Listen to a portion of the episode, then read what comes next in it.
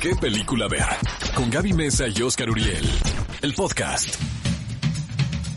Cinéfilos, bienvenidos. Esto es ¿Qué película ver? Un programa de Cinépolis por XFM 104.9. No saben el programa que tenemos el día de hoy, porque vamos a tener un invitado de lujo, de lujo, de lujo aquí. Desde Eh, Hollywood, desde ahora sí. Ho- No hay que mencionar todavía Hollywood, La es. Raza y varios más. Los que son de mi generación saben a qué me refiero. Entendieron. Y por supuesto está conmigo aquí en la cabina Oscar Uriel. Mi querida Gaby Mesa Conceta, feliz de estar este sábado 28 de noviembre del 2020. Eh, ya se nos acabó el año. Ya decimos que se nos acabó desde julio, ¿no? Porque es que... ¿Y qué hiciste de bueno, Gaby? Híjole, eh? no Nada, sé. ¿verdad? Aprendí a, a trapear un poco mejor. Yo también. Yo la verdad, lo único que detesto de las labores domésticas que se me ¿Es dan. trapear? No, tender la cama. ¿De veras? Es la... Más que secar y guardar No, no, los no te platos. puedo lavar y planchar y lavar trastos Ajá. y no, pero pues no, no la tender la, atiendes. cama, Pues no la atiendes. pues, pues más o menos. Yo una vez sí, una da. vez no. Pues no tiene mucho hacer, pero cuéntenos ustedes también, eh, usando el hashtag qué película a ver, ¿cuál es la labor que más detestan? Oye, de- hoy de doméstica? 50 59 años Alfonso Cuarón, pero 59 haciendo cine, ¿no? Pues sí, ¿eh? Ahora Está sí, ahora traca- sí, no está te voy a decir que está quema la muy leche. tracateado, ¿no? No, no por eso, más bien siento que tiene una trayectoria bastante fuerte para O que empezó edad. muy joven. Ajá. O que empezó muy joven. Que hace poco 59. hablamos ¿Estás, de- ¿Estás seguro, señor productor, que tiene 59?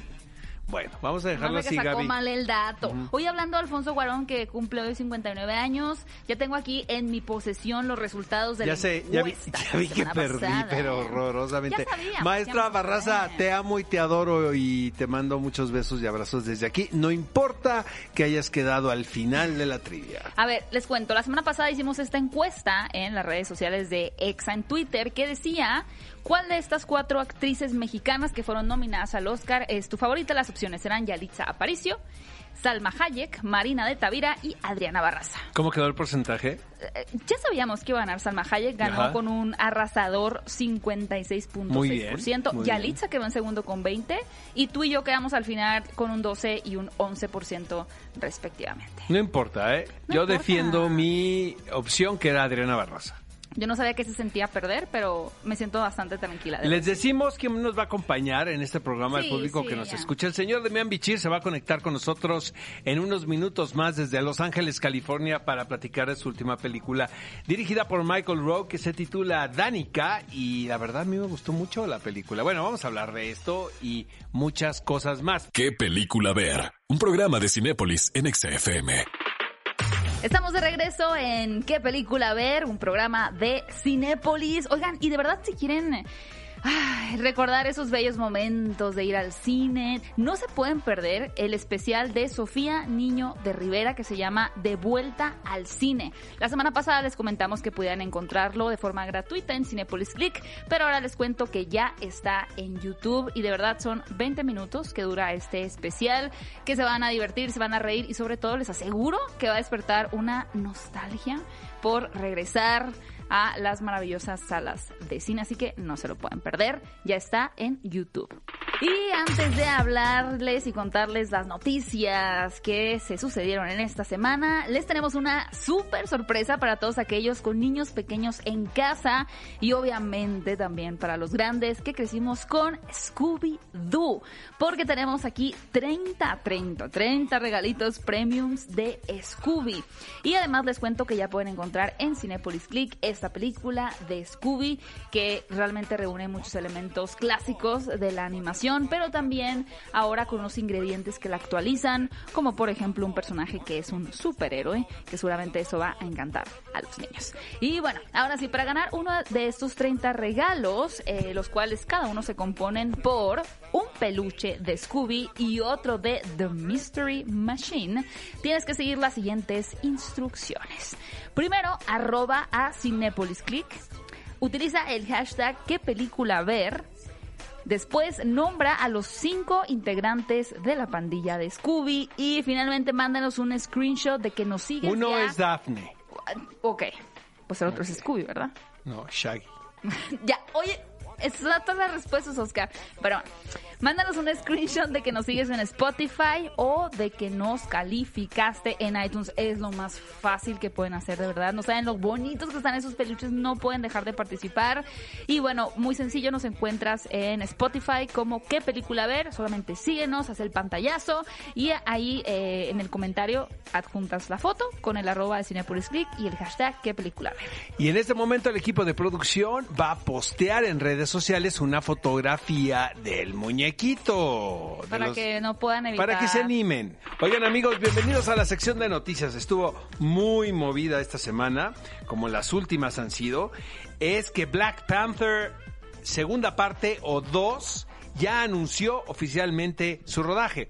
Obviamente después de la muerte de Chadwick Boseman, había muchos rumores sobre qué iba a suceder con lo que es la apertura de, creo yo, una de las sagas más importantes del universo de Marvel. Porque yo soy fan de Black Panther. Muy buena Black Panther. Muy buena la primera. El personaje también es eh, muy enigmático. Sí se iba a, sí iba a ser un recasting, ¿no? Del personaje.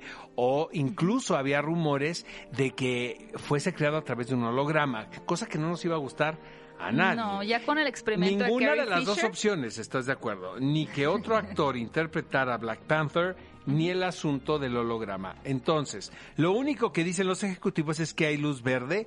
Parece ser, porque no estamos seguros, que gran parte de la acción se va a centrar en el personaje de Leticia Wright Ajá, quien quien interpreta es a Shuri.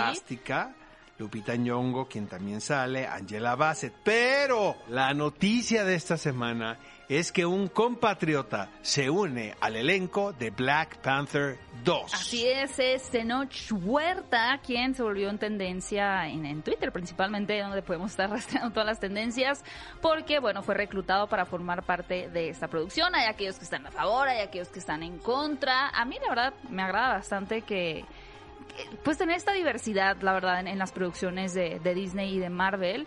Y creo que justo Black Panther es una película o un universo que da cabida como a diferentes tipos de integrantes, ¿no? Entonces, a mí fue una noticia que, me agradó. No sabemos si va a ser villano, amigo del héroe o un personaje secundario incluso. No estamos enterados, pero bueno, queremos saber su opinión al respecto de Tenoch Huerta. En otras noticias, Matthew López, nominado al Tony, va a contar la historia de Tennessee Williams en la pantalla grande. Aquí les van varias cosas, amigos. Tennessee Williams es uno de los dramaturgos más importantes de Estados Unidos del siglo pasado, una figura también muy controvertida. Él es autor de obras de teatro como El tranvía llamado Deseo, El zoológico de cristal, La noche de la iguana, pues varias, ¿no? La gata en el tejado de Shin Caliente. Eh, tiene una vida muy interesante, un tipo brillante, pero también con una parte oscura, con un lado a explorar bastante eh, sórdido, que creo, Gaby, que amerita una biografía que no se ha hecho, por lo cual me parece que es una gran idea que se esté planeando una película alrededor de esta figura. Eh, la persona que está encargada de escribir el guion de la película es Matthew López, como lo dijimos, es uno de los dramaturgos más jóvenes, más importantes ahora trabajando en los Estados Unidos, de descendencia latina, como dice su apellido. Entonces, este sí creo que es una elección Wow. bien acertada la de Matthew López para escribir la vida de eh, Tennessee Tennessee Williams. Williams. Ahora, tengo entendido que también se va a centrar en particular en su romance que tuvo con su socio, quien fue Frank Merlo. Eh, parece ser también que quien está detrás de esta película es Luca Guadagnino, quien, bueno, ¿a qué hora duerme ese hombre? Mm. No duerme. Bueno, se nos antoja mucho esta película y esperamos verla, pues, pronto, ¿no? Muy pronto, suena increíble. Y hablando un poquito de teatro, los aficionados de teatro, déjenme contarles que Alan Rickman, quien, bueno, lamentablemente falleció eh, hace algunos años atrás, mejor conocido o muy conocido por interpretar a Severus Snape en la saga de Harry Potter, también era muy fanático del teatro, incluso llegaba él a asistir a ciertas obras y tenía unos diarios en donde escribía sus propias críticas, sus opiniones de lo que había visto. ¿Por qué les cuento esto? Pues ahora llega la noticia de que estas memorias de Alan Rickman se van a unir, se van a compilar todas en un libro. Un libro que saldría a las bibliotecas, estaría en los estantes aproximadamente en el 2022 y que estaría, por supuesto, a la venta para todos aquellos fanáticos del actor que quieran conocer mucho más a profundidad lo que él vivía, sus experiencias de vida y demás. Es un proyecto sumamente personal que la verdad a mí se me antoja muchísimo. Creo que vamos a poder llegar a conocerlo a un nivel que no lo habíamos hecho antes. Noticias muy buenas para todos aquellos que nos gusta ver grandes películas en la pantalla, grande, como se debe, Ay, la sí. experiencia cinematográfica. Y es que La Mujer Maravilla se va a estrenar en cines aquí en México y en varios países. ¿no? Finalmente. Finalmente, que es 17 de diciembre, fecha confirmadísima. Pero amigos, les tenemos también una sorpresa porque que entrevistamos a Gal Gadot, caray. Que entrevistamos a tu Kristen Wiig. A tu Kristen Patty Wiig. ¿Quién a Jenkins. fue más simpática A tu tres? Pedro Pascal. Oh. Pues todos, ¿eh? Aparte fue, un- fue una serie de entrevistas, amigos, que hice antes de la pandemia. Nadie nos imaginábamos que nos íbamos a ver, inmer- ver ¿Cuándo era la fecha inicial de De Wonder agosto. Woman? Agosto. Ya no me acuerdo, es que ya se me cruzaron los cables. Sí, y luego la cambiaron varias veces de fecha. Ajá. Pero, pero, pero, ya querían su. Navidad, querían su. Navidad, amigos míos, pues va a haber Mujer Maravilla en pantalla grande. Exacto. Y pueden verla ya sea el día del estreno, el 17 de diciembre, o irse a verla como un regalo de Navidad, ¿no? Si tienen papás malos que no les dan nada de Navidad, ustedes se pueden nosotros, autorregalar en un mi casa boleto nos íbamos solitos al cine porque nunca había Navidad. No había Navidad. Ay, Oscar, lo siento. Bueno, No, yo te papás, invito, yo te no. invito a ver Mujer Maravilla 1984, una muy esperada película protagonizada por Gal Gadot de este universo Y de estén muy pendientes Comics. porque aquí en exclusiva va a estar Gal Gadot para qué película ver. A ver, Gaby nos trae un chisme, amigos. Ya saben cómo es Gaby de a mala las leche. 3 de la mañana me llegó un tuit Pues te voy a decir Oscar. una cosa, no. La verdad, yo 3:30. estos últimos programas los he diseñado para que inhalo amor, exhalo paz, para que pasemos todos una No, linda no, Navidad. ¿cómo no? Exacto. Este bastante eh, accidentado ha estado este año. Al contrario, hay que depurar toda Ah, la no. maldad. Yo estoy dormido, ¿no? Y hagan de cuenta que onda una de la mañana, dos de la mañana, me llegan así las alertas de urgente. Entonces, ¿qué es Gaby? Que me comparte un chisme, amigos Obvio. míos. Nada más y nada menos que, a ver, A ver, ya les hemos platicado en otros programas de qué película ver. Si no los han escuchado, escúchense todos los podcasts que los pueden encontrar en Spotify y iTunes. Este, este conflicto que se trae de, a- de sangre, la verdad, Ray Fisher, quien dio vida a Cyborg en la película de la Liga de la Justicia con el director Josh Whedon. Como saben, la Liga de la Justicia, pues primero la dirige una parte Zack Snyder, pero luego fallece su hija. Entonces Josh Whedon, que dirigió Avengers, entra a reemplazarlo.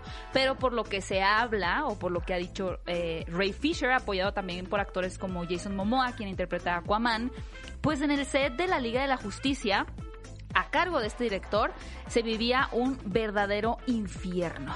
Por lo cual, eh, Ray Fisher ha iniciado por su parte una investigación para poder poner a la luz todas las cosas eh, malas, ¿no? Las actitudes malas que tenía este director. Pero bueno, como él no ha quitado el dedo del renglón, resulta que Josh Whedon estaba trabajando para una serie en HBO, pero por alguna razón, pues HBO decide sacarlo del ¿cómo que por proyecto. alguna razón? Pues es por más que razón. evidente Pero que no salió bien. Digo, obviamente eso no lo van a decir, Gaby. Mira, te voy a decir lo que dijeron. Nos hemos separado de Josh Whedon y seguimos entusiasmados con el futuro de The Nevers. Ujú. Y esperamos su estreno en el verano del 2021. Eso es lo único que dijo eh, Ese es el típico de que renuncia por motivos de salud, ¿sabes? Pero lo o que, que tuvo Ray diferencias Fisher- creativas. No, pues es lo picante es lo que dice Ray Fisher al A ver, respecto. a ver, a ver, a Retui- Ray Fisher retuitea el, el posteo. ¿no? de, de- de Hollywood Reporter y pone yo no tengo la intención de permitir que Josh Whedon utilice esta táctica vieja de salirse o retirarse del proyecto o caminar por fuera del proyecto, no walking away como se dice en Estados Unidos, Ajá. para poder encubrir su terrible comportamiento. Es que creo, amigos, eh, quiero intuir, la verdad, muy influenciado por la mala leche de Gaby Mesa, Ajá. que salió muy mal evaluado de la investigación que le hicieron Ah. a Joss Whedon. Entonces, en, Wa- en entonces Warner tiene un- Ray exactamente. Entonces eh, tengo tengo entendido porque también le bueno ya me despertaste ya se me fue el sueño entonces ya me puse a googlear. Entonces creo que se corrió la voz que la evaluación fue bastante negativa Mm. de lo que sucedió en la Liga de la Justicia que forzó a los ejecutivos de HBO a sacarlo de una serie que él mismo estaba desarrollando. O sea, la idea de The Nevers es de Joss Whedon, quien, como todos los fans saben, que tiene una carrera en televisión, hizo Dollhouse. Buffy, por- ¿no? Ese Buffy, Dollhouse, ¿no?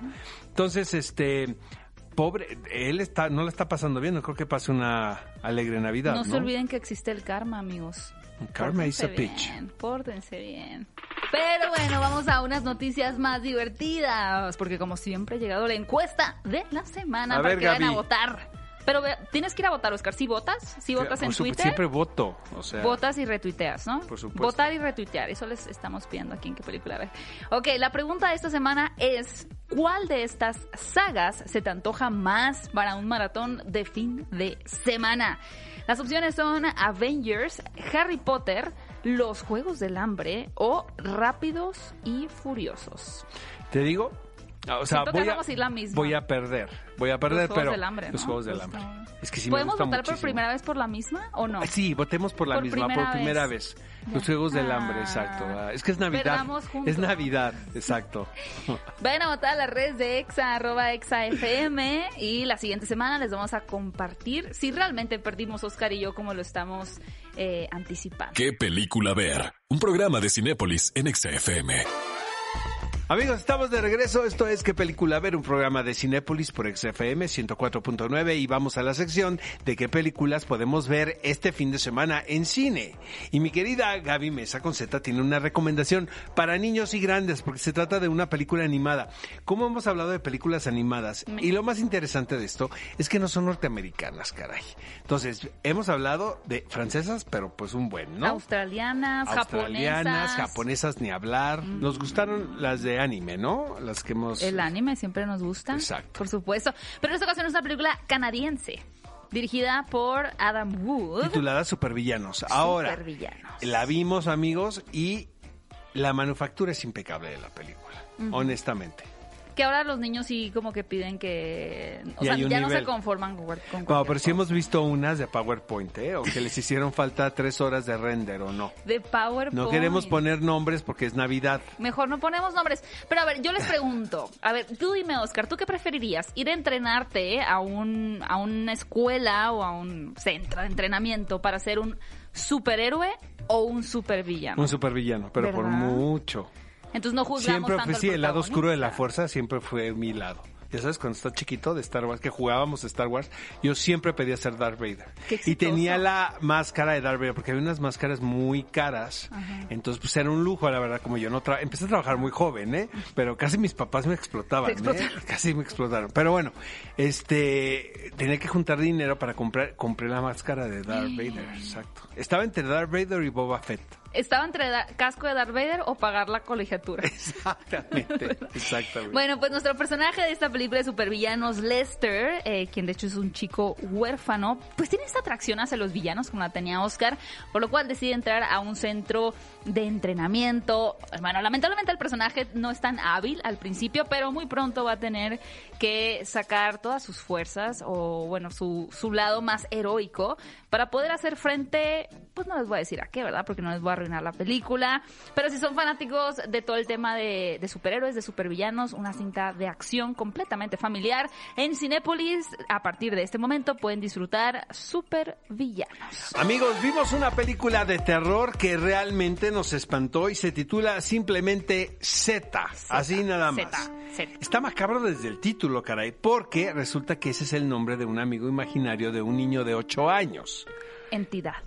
Eh, bueno, eh, aparentemente, eh, Bueno, ¿tú, sí, tú- tú- tuviste am- amigo o amiga No, imaginario? y justo cuando estaba viendo la película, digo, no, todavía no me si tú tuviste o no, pero creo que de niña yo intenté tener un amigo imaginario porque estaba como muy normalizado el hecho de que un niño tuviera un amigo imaginario, pero ahora de adulto, viendo la película de Z, yo dije, No, no es normal que un niño tenga un, amigo imaginario. O sea, a esos niveles como en la película. ¿Tú tenías un amigo imaginario? ¿Cómo si somos 10 hermanos? O sea, yo me quería deshacer de mis hermanos. O sea, Es que no no había lugar en mi casa para un amigo imaginario, O sea, pero sí, no había espacio, mejor dicho. Este, bueno, aquí resulta que el amigo imaginario no es tan imaginario, o sea, no vive en la fantasía del niño. La primera parte de la película me gustó mucho más que el desenlace, ¿estás de acuerdo? Sí, porque sí creo que se construye de una manera muy sólida la tensión que tiene que ver más con la preocupación de los papás del niño, como sería lo más normal. Claro. Porque de repente, digo, yo no soy papá, tú tampoco, pero quiero suponer. Bueno, pero tienes sobrinos. No, todos, no, y dejemos correr la imaginación de que solapas a tu hijo o a tu hija y que le entres al- a, los juegos de los niños. Pues de repente cuando un niño la, o, tu, o tu hijita está insistiendo que está viendo al niño imaginario A y que se sienta al lado y que está platicando con él, Y pues que ya te pide a- comida y todo, No, ¿no? y que se la come. Como en la película. la No solamente pide un sándwich, sino se come el A mí sí me dio, la verdad es que esta película eh, mí me dio miedo. ¿Y sabes, sabes qué maneja muy bien? El amigo No imaginario medio gorrón. No, y- porque pedía, pedía, pedía comida todo el tiempo. No, y leche deslactosada. Leche es Por o sea, si no, exacto, nos de, va a ir de almendra y de coco, De exacto. coco. Porque el fantasma free. era vegano. Gluten free. El fantasma era vegano, pues. La verdad, si les gustan las películas de terror, a mí me gustó mucho cómo construye como este enigma, aunque como ya revelamos, pues sí, no es tan imaginario amigo, no importa, porque creo que la, forma en la que la madre empieza a darse cuenta de esto es lo más emocionante. A mí sí me sacó unos buenos sustos eh, y pues bueno, tal vez ustedes difieran en, eh, con Oscar o conmigo en cuanto al desenlace.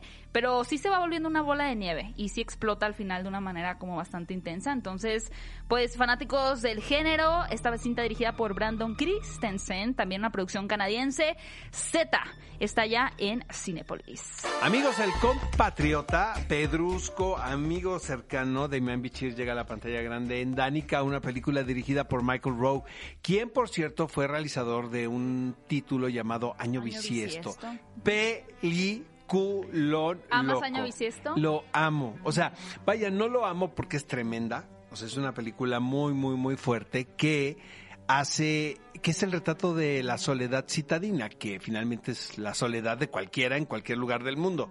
Pero pues Michael Rowe habla de lo que sabe y de lo que vive.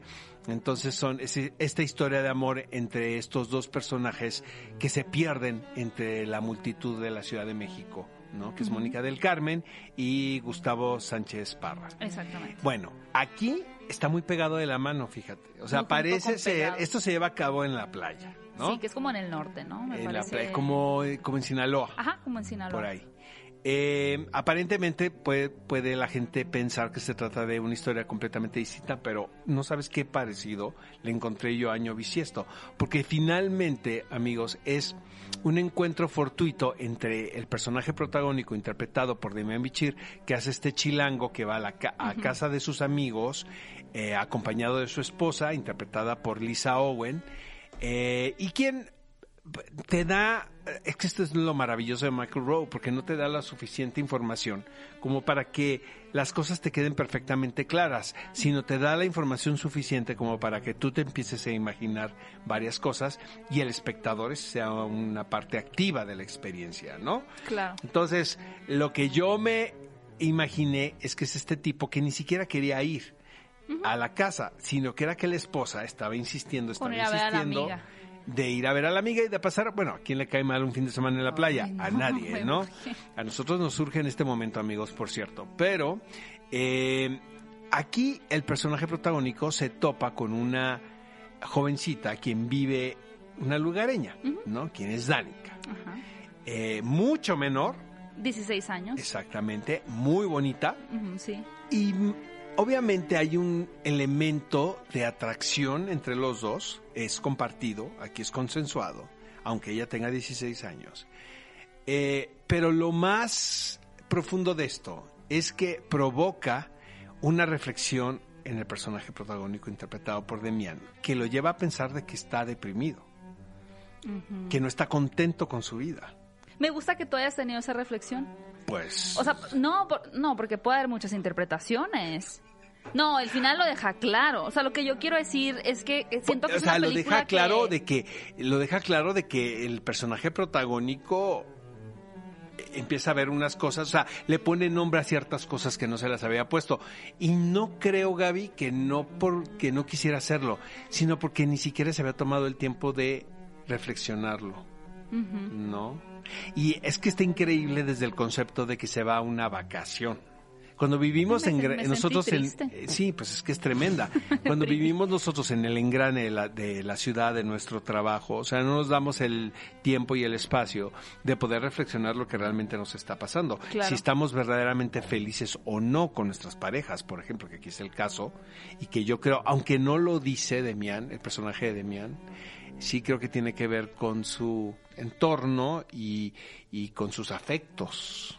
¿Eres el fan número uno de esta película? No, no, no, no, no, no. No, pero me gusta mucho cómo hablaste de ella, porque mm. creo que es que lo que tú dijiste que el espectador forma parte activa es clave, porque si viene esa conclusión de que el personaje está deprimido o no está contento, puede que otra otra persona, como quien nos esté escuchando, tenga otra interpretación. Siempre confrontándose el, personaje. Pero eso es lo padre de una película, pues creo. Justo, es, es que hay O sea, que cada quien le dé la lectura que quiera, porque habrá gente que me está escuchando y va a ver la película y me dice que ha azotado hombre. Pues sí, puede tener razón, pero vaya, finalmente fue lo que yo sentí de la película. Me gusta. No se pueden perder esa cinta dirigida por Michael Rowe, Danica, en Cinepolis. Y también les recuerdo, uff, cómo me gustó esta película. Eh, el Día del Fin del Mundo, eh, o Greenland en, su título original, con Gerard Butler. ¿Cómo, de verdad, cómo la disfruté? No, no, no, no. Pues es que. No puedo explicar. Es que es película de entretenimiento palomera, pero. Pero aparte, ¿sabes qué?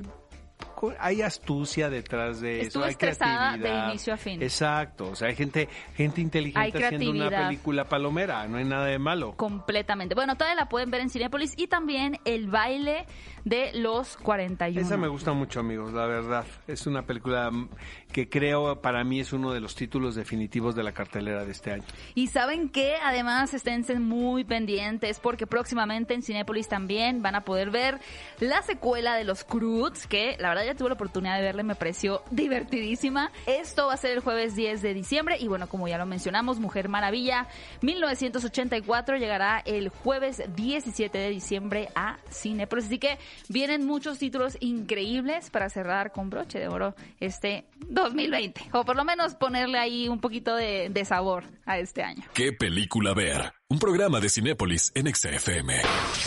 Los protagonistas, sus creadores, de la pantalla grande a tu radio. La entrevista en ¿Qué película ver? de Cinépolis en XFM. Mi querido Demian Bichir nos acompaña en esta edición de qué película ver. Demian, tuvimos la oportunidad de ver esta, esta película, caray.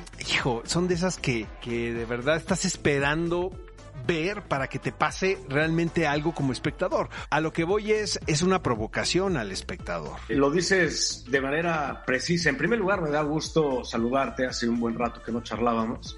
A ti también, corazón, por supuesto. Gaby, mucho gusto. Eh, igualmente, me, me, me, da mucho gusto que te haya sucedido eso como espectador, porque es, es, lo que queríamos lograr. Y sí, yo creo que es el cine que muchos espectadores buscan o esperan y sin ninguna duda el tipo de cine que muchos actores queremos hacer también.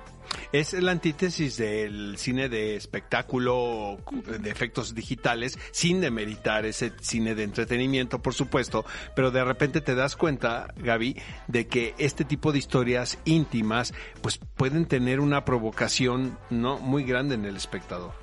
Sí, y justo, Demian, para ti, ¿qué representa el personaje de Danica? Eh, pues mira, Gaby, Danica es ese mar al que se enfrenta Armando eh, en una tarde en donde lo último que estaba en sus planes era precisamente ser removido por ese mar.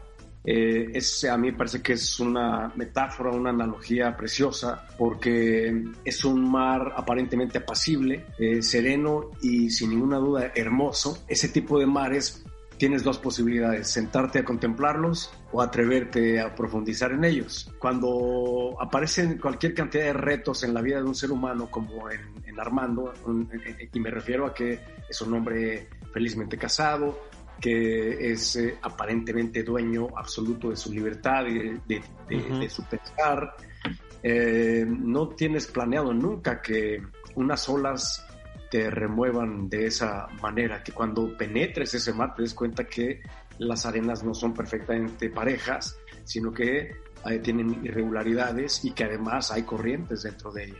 Pero es como la vida misma, ¿no, mi querido Demián? Que de repente pasa algo que es fortuito, que es lo que tiene que ver en esta película, pero llega un momento donde el protagonista o tu persona sí tiene que tomar una decisión. Como bien dices, se puede hacer güey, ¿no? Pero aquí el protagonista dice, no, caray, aquí hay algo, evidentemente aquí vestido de una cuestión de atracción, pero va mucho más que eso. Es el detonador de una posible realización, mi querido Demián, de que estás deprimido en tu vida y que ni cuenta te habías dado, ¿sabes? O sea, o que realmente no eres feliz como tú crees que lo piensas? Eh, mira, es, es, muy interesante que tú lo veas desde ese punto de vista. Porque... ¿Qué diría Freud, verdad? Exacto, ¿no? la mayor, la, mira, la maravilla de cualquier manifestación artística es precisamente lo que a ti como espectador te brinde, ¿no? Yo creo que lo más significativo de este viaje tan rápido, en este tan corto, largo tiempo, eh, de Armando es que él pensaba que todas esas estructuras estaban perfectamente sólidas, su estructura emocional, su estructura moral, su estructura intelectual, hasta que son removidas por eh, esta naturaleza tan viva y tan expuesta que es Danica en este sitio, ¿no? Demian, tengo otra pregunta. Eh, como mencionaba Oscar, el tipo de, película o la forma en la que está filmada, pues es, es, diferente a lo que de pronto estamos acostumbrados en ciertos blockbusters, ¿no? Pero no sé qué tanto espacio tenías para la improvisación, esa es, una. Y a ti como actor, ¿qué te permite el tener este tipo de, de rodaje donde la cámara no se mueve y realmente está más bien atenta al diálogo, ¿no? A la interacción entre dos personajes. ¿Qué es lo que a ti te, produce esto como actor al momento de estar filmando? Lo, que le voy a proponer a, Videocine y a, mis productores es que los llevemos a ustedes a cada sala de donde vamos a exhibir la película para que compartan esto que les ocurrió con la película, porque es exactamente lo que queríamos lograr nosotros. No nos pusimos de acuerdo, amigos, ¿eh? Parece que hablamos por teléfono, pero no, nos acabamos de conectar. Les ha llegado de manera muy clara. Creo que cuando Oscar menciona que es una provocación constante. Yo no puedo estar más de acuerdo. A mí me parece que Michael lanza tres retos fundamentales. El primero de ellos a la industria, porque rodamos en 35 milímetros en un tiempo en donde todo se rueda en, cámara digital, ¿no?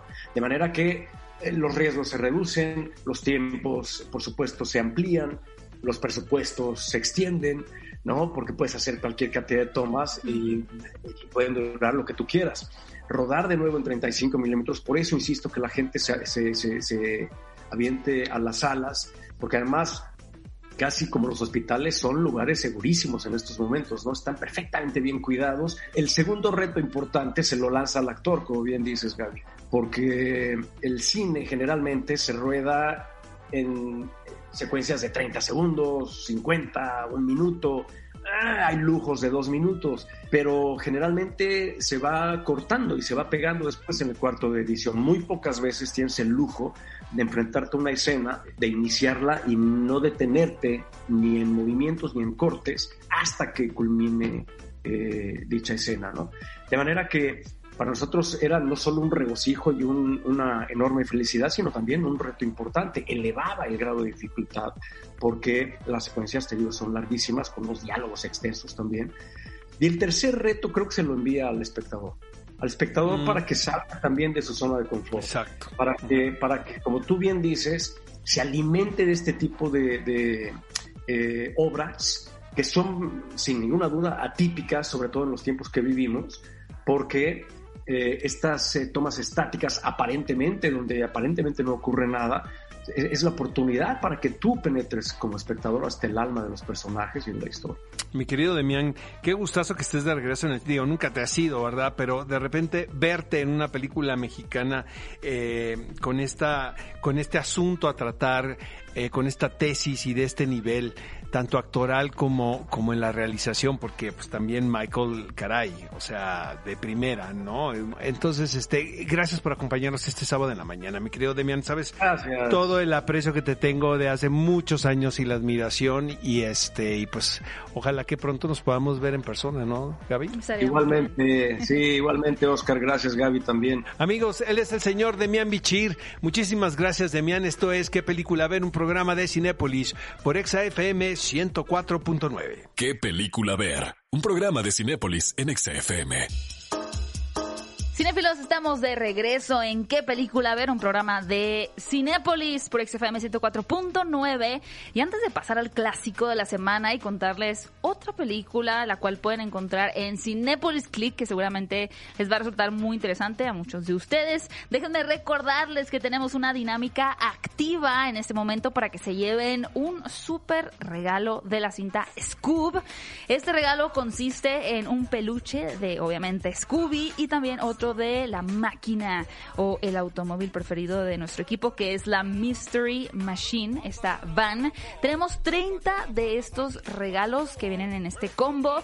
Y bueno, si quieres llevarte uno de estos súper, súper, súper detalles de, de la película de Scoob, checa todas las bases, las vas a encontrar en la cuenta de exa, arroba exafm. Solamente entra en Twitter y ahí vas a encontrar los pasos que debes de seguir para llevarte uno de estos regalos. Hazlo ahora porque ya están participando y creo que quedan muy, muy poquitos, pero todavía estás a tiempo.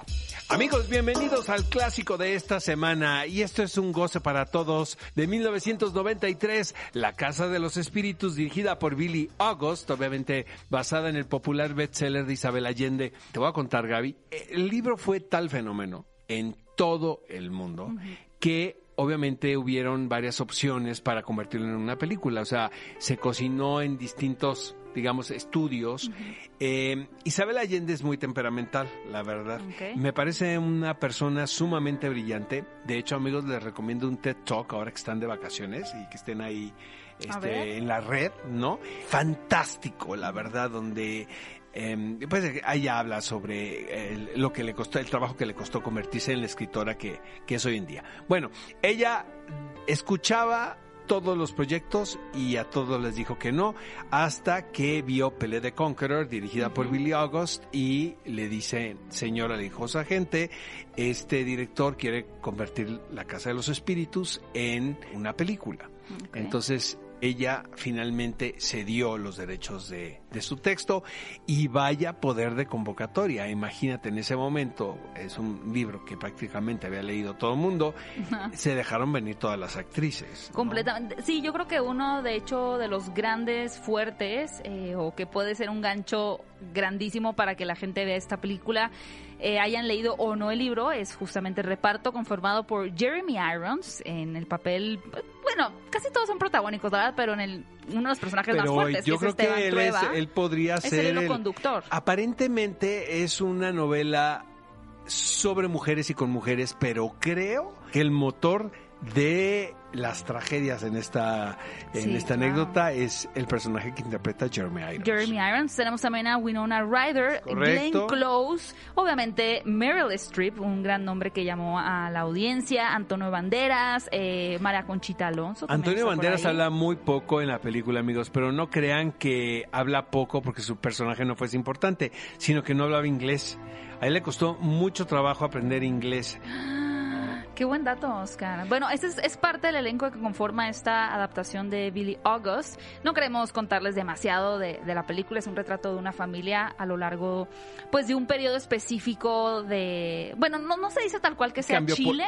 No, pero, es sí, Chile. Sí, entonces, claro, se entiende, Ajá, se entiende. ajá. Entonces no solo nos habla No, como no se dice que es Oaxaca, pero es Oaxaca. Pero es Oaxaca. ¿verdad? Exacto. Sí, y creo que por lo mismo también fue tan exitoso el libro por su contexto Y, y obviamente todo el asunto, el cambio político Ajá. tiene mucho que ver en la historia de estos personajes, que podemos leerlo como una historia de familia, donde las relaciones románticas también juegan un rol muy importante.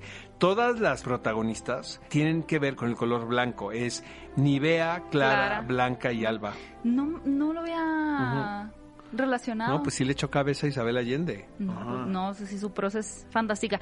Pero no, no dejen de ver esta adaptación. Es el clásico de la semana que escogimos para que ustedes le den una oportunidad a esta película. Ya nos dirán si les gustó, si no les gustó, si les gustó más la eh, el libro, obviamente, que suele ser difícil de superar. Pero La Casa de los Espíritus la encuentran en Cinepolis Click y nos encantará que la vean para que nos dejen su comentario. También manifiesten qué película fueron a ver este fin de semana al cine con el hashtag qué película ver y amigos, lo que es muy importante. Lo más importante. Si no escucharon este programa en vivo, en este momento no hay problema, lo pueden hacer a través del formato podcast, el cual pueden encontrar en iTunes, en Spotify, en la página oficial de qué película ver y por supuesto en la página oficial de Exa FM. Ha terminado el tiempo, nos vamos mi querida Gaby. Nos vamos, pero nos escuchamos próximo sábado 10 de la mañana con más noticias, estrenos, cartelera, entrevistas y mucho más. Esto es qué película ver, un programa de Cinépolis por XFM 104.9. Ve a Cinépolis y utiliza el hashtag qué película ver. Escúchanos en vivo todos los sábados a las 10 de la mañana en ExaFM 104.9.